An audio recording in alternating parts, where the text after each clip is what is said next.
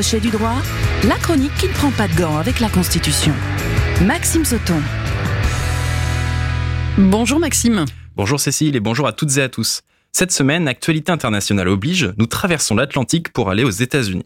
En effet, la semaine dernière avaient lieu les élections de mi-mandat, couramment appelées les midterms, qui ont lieu tous les deux ans le mardi suivant, le premier lundi du mois de novembre. Les Américains ont renouvelé, entre autres, l'ensemble des 435 sièges de la Chambre des représentants, ainsi qu'un tiers du Sénat, et les résultats sont assez clairs. Si l'équilibre entre les républicains et les démocrates est plutôt respecté, la vague rouge, c'est-à-dire le vote massif pour les républicains qui auraient mis le président Joe Biden en difficulté, n'a clairement pas eu lieu. Alors Maxime, de quoi parle-t-on exactement lorsque l'on parle des midterms? Alors les midterms sont un événement politique extrêmement important aux États-Unis. Les Américains votent non seulement pour le renouvellement complet de la Chambre des représentants, pour faire très simple l'équivalent de l'Assemblée nationale en France, mais aussi pour un tiers du Sénat. En plus de ce renouvellement du Congrès, donc qui est l'équivalent du Parlement en France, certains États en profitent pour élire aussi leur secrétaire d'État, mais aussi les représentants des pouvoirs exécutifs et législatifs locaux, et 36 des 50 États fédérés ont aussi voté pour élire leur gouverneur. Enfin, 133 référendums locaux ont aussi été organisés à cette occasion. Ils portent notamment sur l'éducation, les impôts, l'avortement, la santé, etc. Donc très clairement, la journée des midterms est une grosse journée démocratique pour les Américains.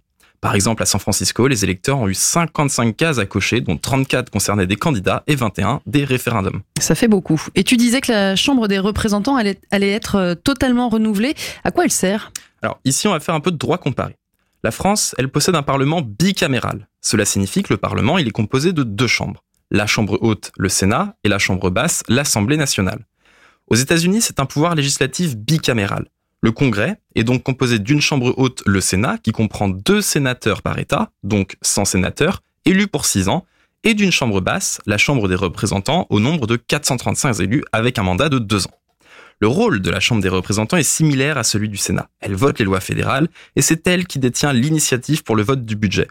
La Chambre des représentants peut aussi élire le président des États-Unis si aucune majorité ne peut être trouvée au sein des grands électeurs, et elle peut voter la mise en accusation des hauts fonctionnaires du gouvernement dont le procès se tient ensuite devant le Sénat. Et pourquoi y a-t-il un tel décalage entre l'élection du président américain, celle des sénateurs et celle des représentants? Eh bien, c'est une très bonne question.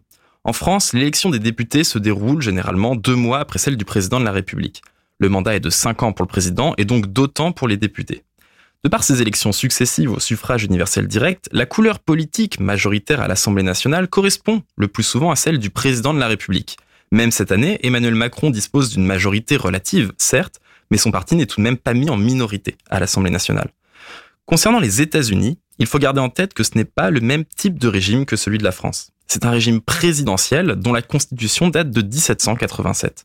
Les constituants qui ont rédigé cette constitution se sont considérablement inspirés de Montesquieu, et ils ont particulièrement bien appliqué le principe de séparation des pouvoirs. Et cela se retrouve à tous les niveaux. Les États-Unis d'Amérique sont un État fédéral, composé d'États fédérés, d'où le terme États-Unis. Il y a une séparation verticale du pouvoir entre l'État fédéral qui distribue des compétences aux 50 États fédérés. Concernant la séparation des pouvoirs constitutionnels, ici aussi on retrouve l'esprit de Montesquieu. Le Congrès est divisé en deux chambres et ces deux chambres n'ont pas la même durée de mandat. 6 ans pour les sénateurs renouvelés par tiers et un mandat de 2 ans avec un renouvellement intégral pour la Chambre des communes.